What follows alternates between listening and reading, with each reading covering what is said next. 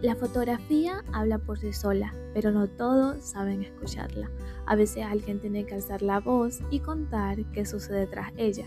Más que presionar un botón, las fotografías representan historias y lecciones de vida.